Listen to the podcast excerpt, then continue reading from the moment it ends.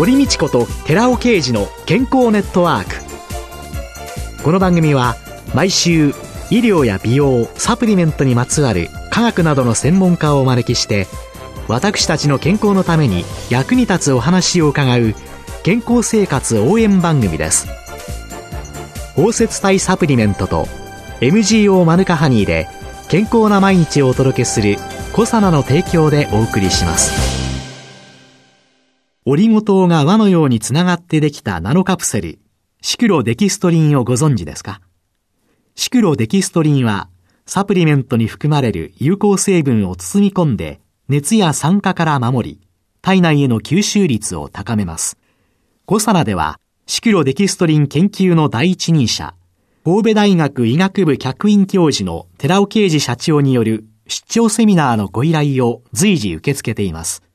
サプリメントにまつわる科学にご興味のある方は、ぜひ一度ご相談ください。お問い合わせは平日の午前9時から午後5時半までフリーダイヤル0120-496-537フリーダイヤル0120-496-537寺尾啓治のシクロデキストリン出張セミナーのお知らせでした。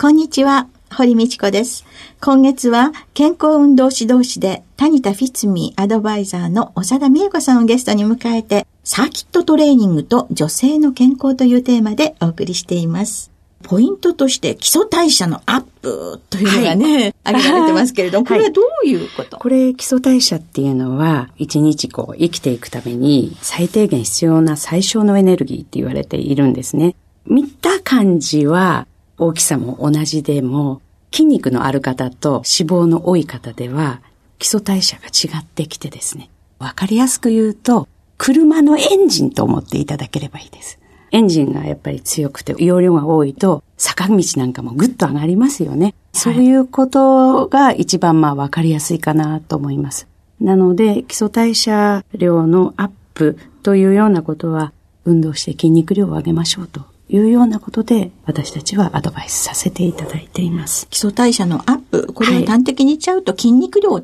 上げましょうという一つのポイントが。はい、はい1日の総エネルギーの大体70%を占めていると言われます。なので、筋肉が落ちてきますよね。体型がやっぱり崩れてきたりとかっていうようなこともあったり、今まで平気だった走ったりっていうのはちょっとできなくなって、なんかだるくなってきたとかっていうようなことはやっぱり基礎代謝量の減少。まあそういうことだと思いますね。よくですね、はい、そのメタボリックシンドロームっていうのがすごく話題になって、はい。65過ぎて高齢者になってから、はい、食事抜てダイエット、うん、低カロリーでダイエットなんていうことになる。こうどんどん筋肉量が減っていってしまって、それで上がれないっていうことで、今高齢者の中でのフレイル、筋肉量の低下っていうのが、もうすごい問題にされていますよね。そういう中でやっぱり筋肉つけるっていうのは、大切なんですね。大切な。そういうことですね。じゃあ、さっきおっしゃっていた年齢ぐらいになったらダイエットしなくていいかということでも実はないんですね。うん、特に女性の方ですと体重が多くなると膝が痛くなるっていう方も多いですよね。体重をずっと支えますから。はい、そういう方にはやっぱり皆さん筋肉をつけなさい。はい、ね、やっぱり重いわけですから少し減らしましょうなんていうことは65歳でも70歳でもそれはある話で。ただね、間違ってはいけないのは食事量を全体に落とすとか、そういうことではないですね、うん、ダイエットってね、うん、で。そこがちょっと誤解があると残念なところですね。食事はちゃんとバランスよくとっていただいて、しっかりタンパク質ですとか、まあ、きちんとした食事をしていただいて、なおかつ動ける体を作るように少しずつ動いていただくのが一番いいんですね。うん、じゃあ、ある一定の年齢以上になった時の、いわゆるダイエットっていうのは、うん、食事のカロリーを減らす、量を減らすということではなくって、そうです、ね、運動をきちんとする、バランスの取れた食事は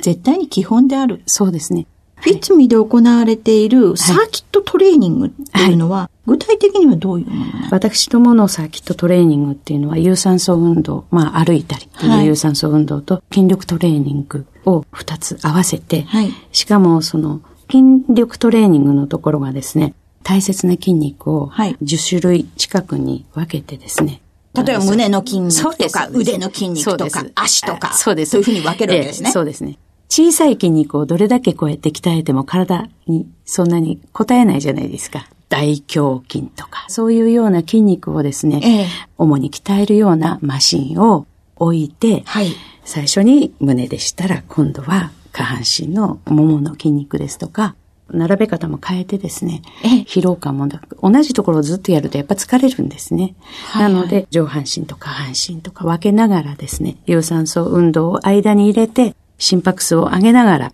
脂肪を燃焼させて、筋トレを行うサーキットトレーニングになっています。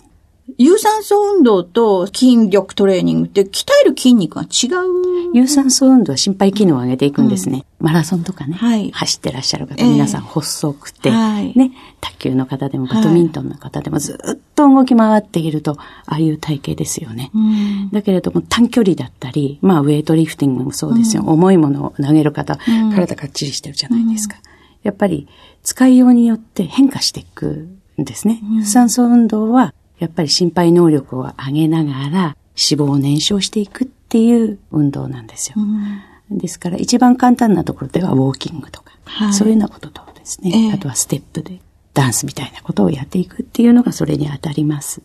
そうすると、いろんなマシンがあって、はい、それを順番にやっていき、はい、その間、間に有酸素の運動が入る。はい。で、それが全部ワンセットで30分？あ、それだと30分にならないんですよ。はい。で、大体2、3回それを繰り返すことがいいので、2、3周していただいてます。いろんなの。そうですね。3周する。筋トレ有酸素、筋トレ有酸素、筋トレ有酸素っていうのを。そね、それで、とてもいいのはですね、その方によって、私あんまり運動得意じゃない方とか言われる方は、うん、ついついいろんな施設行っても後ろの方におられるんですね。はい、だけれども、はいはい、それが丸くなっていて、指導者が真ん中にいて、どの方とも同じ距離でお話をしながらご指導できるっていうところ。トレーナーの方が真ん中にいらっしゃって、その周りをぐるんと、そうです。マシンとなさってる方たちが取り囲むという形。はい、はい、そうです。どの方からも同じ距離。同じアドバイス。円の中心にいらっしゃれば、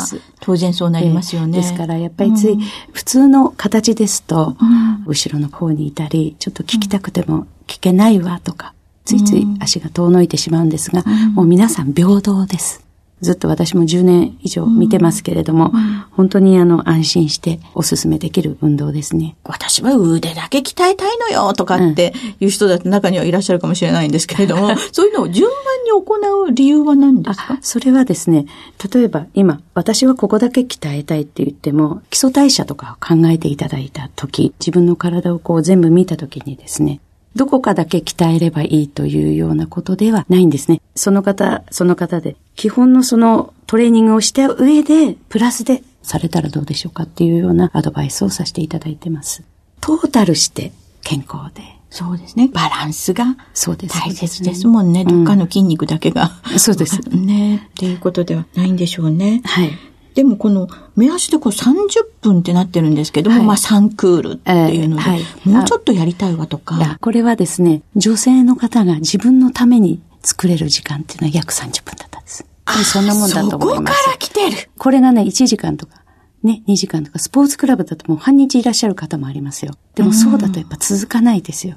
いろんな年代の方、本当に体を鍛えたい方もあれば、気分転換に来られる方もありますよ。いろんな方いらっしゃいますが、30分っていうのがいいペースだと思いますね。自分のために作れる時間。うん、はい。そうですよね。30分ぐらいで無理をしない方がいいと思いますね。中にはやっぱりやりたくてっていう方もありますけど、その方がやっぱり1年2年ってずっと続けて行かれた時に、やっぱり30分ぐらいになってくるっていうケースを私はもたくさん見ているので、えー、当初からずっと10年続けてらっしゃる方とか見ても、例えば血液検査した結果が先生にいいって言われたとか、スタイルが良くなったとか、元気でいられるとかっていうようなことを振り返って10年間を見てみても、やっぱり30分でいいと思います。その30分っていうのがね、長続きをしてもらうための非常に大きなポイントだということなんですね。そすね。それ以外にもその長続きをしてもらうための工夫っていうのはどんなことがされてるんですか？あの、まあ、楽しくて、こうなんか無理でない。それで、例えば今日は疲れてるのっっていうような、まあ、あの、スタッフとの話の中で何かあれば、今日はもう早めに切り上げてくださいねとかっていうこともありますし、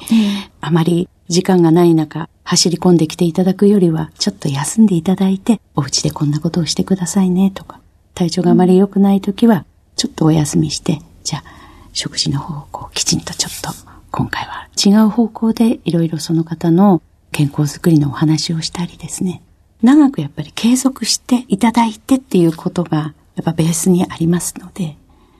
継続していただければね、うん、人間関係もできてきますものね。顔見知りになり、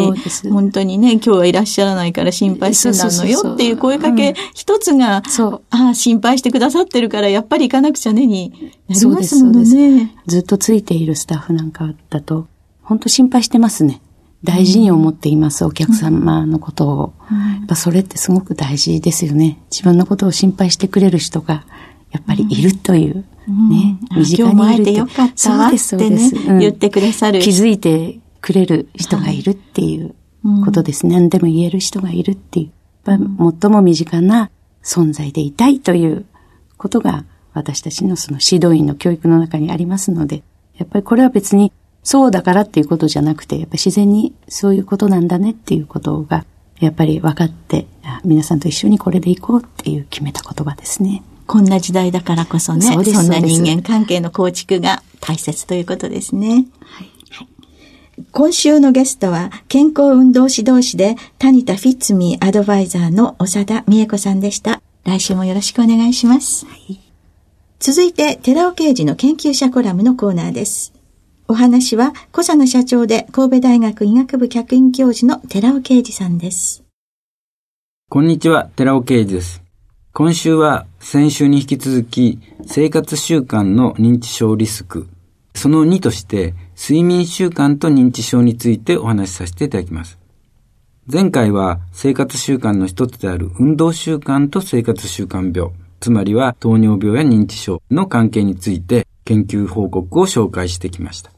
今回は運動習慣とともに重要な生活習慣の一つである睡眠習慣と生活習慣病、糖尿病、認知症との関係について研究報告を紹介します。まず、睡眠不足が食欲を高めるというスピーゲルらの報告を紹介します。睡眠不足になると、レプチンという食欲抑制ホルモンが減少します。つまり、食欲抑制ホルモンが減少するということは、食欲が抑えられなくなるということですけども、その一方で、空腹感とグレリンという食欲増殖ホルモンが増加していくということで、肥満や糖尿病になることが分かった研究報告です。この報告には、睡眠の認知症予防のメカニズムも推定されています。脳内の認知症関連物質であるアミロイド β は昼間に増加するものの睡眠によってアミロイド β は脳内から排出されるようです。したがって、睡眠不足になるとアミロイド β が蓄積されるようになります。睡眠不足で糖尿病と認知症のリスクが高まるわけです。糖尿病と密接な関係を有して、糖尿病の指標となる HbA1c が睡眠の不足時間とともに増加することも明らかとなっています。そして大変興味深いことに、最も理想的な睡眠時間である7時間から睡眠の時間が不足するというだけではなくて、寝すぎても糖尿病発症の危険度は高まることが分かってきたわけです。睡眠のメカニズムは恒常性維持機構、疲労で眠る仕組みですけども、それと体内時計機構、夜になると寝る仕組みのことですけども、その二つからなっています。恒常性維持機構については、徹夜の次の日は長く眠れることからも分かっていただけると思います。体内のプロストグランジン D2 なんですけども、こういった睡眠物質が生成し、睡眠が誘発されていくわけですけども、このプロスタグランジン D2 の原料となるアラキドン酸を多く摂取すれば眠りやすくて良いわけではないわけです。現代人はアラキドン酸をすでに多く取りすぎておりますから、その結果、プロスタグランジン D2 が過剰に生成されまして、逆にその副作用である発毛阻害でハゲになりやすいことから気をつけなければならないわけです。一方で、夜になると眠くなるという体内時計機構をサポートしているメラトニンっていう睡眠誘発物質、睡眠ホルモンとも言いますけれども、は健康的な睡眠に大変重要な役割をしています。脳の消化体は朝光を感じるとセロトニンという脳内覚醒ホルモンを分泌します。なお、このセロトニンについては以前この研究者コラムでも幸せホルモンと言ってすでに紹介してきました。このセロトニン分泌が体内時計をリセットします。つまり光を感じた時が0時間です。そして15時間後、セロトニンから睡眠ホルモンであるメラトニンに変換されて眠りを誘発するということなわけです。セロトニンとメラトニンが快眠のための鍵を握っていることはお分かりいただけたと思います。そこで、このメラトニンの全躯体であるセロトニンの原料の体内への供給が重要となってきます。その原料は必須アミノ酸であるトリプトファンです。トリプトファンは牛乳、それから蜂蜜、蜂蜜の中でもマヌカハニーですね。そしてバナナ、ナッツ、豆類などに多く含まれていることが分かっています。そこでおすすめなのは、毎朝スプーン一杯のマヌカハニーを牛乳やヨーグルトに混ぜて食べることです。マヌカハニーと乳製品の組み合わせを食べたその夜は心地よい眠りにつけると思われます。そして心地よい睡眠時間を7時間とるということが実は長寿の秘訣ということになるわけです。米国の100万人を対象として6年間にわたる調査結果があります。7時間睡眠の人を基準にして睡眠不足でも寝すぎでも死亡率は高まっていきます。生活習慣の一つとして睡眠時間を7時間とることは肥満、そして糖尿病予防、認知症予防につながり、その結果、長寿効果があるわけです。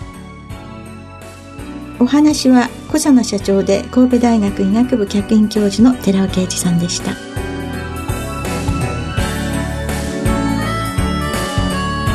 ここで小佐奈から番組お聞きの皆様へプレゼントのお知らせです。環状オリゴ糖で包み込むことによって熱や酸化による影響を受けにくくして安定性を高めるとともに体内への吸収性を高めたコサナのナノサポート R リポ酸高級店を番組お聞きの10名様にプレゼントします。プレゼントをご希望の方は番組サイトの応募フォームからお申し込みください。コサナのナノサポート R リポ酸高級店プレゼントのお知らせでした。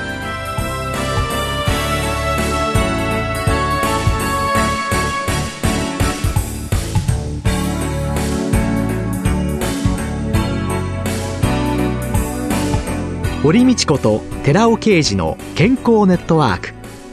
この番組は包摂体サプリメントと MGO マヌカハニーで健康な毎日をお届けする「コサナの提供」でお送りしました。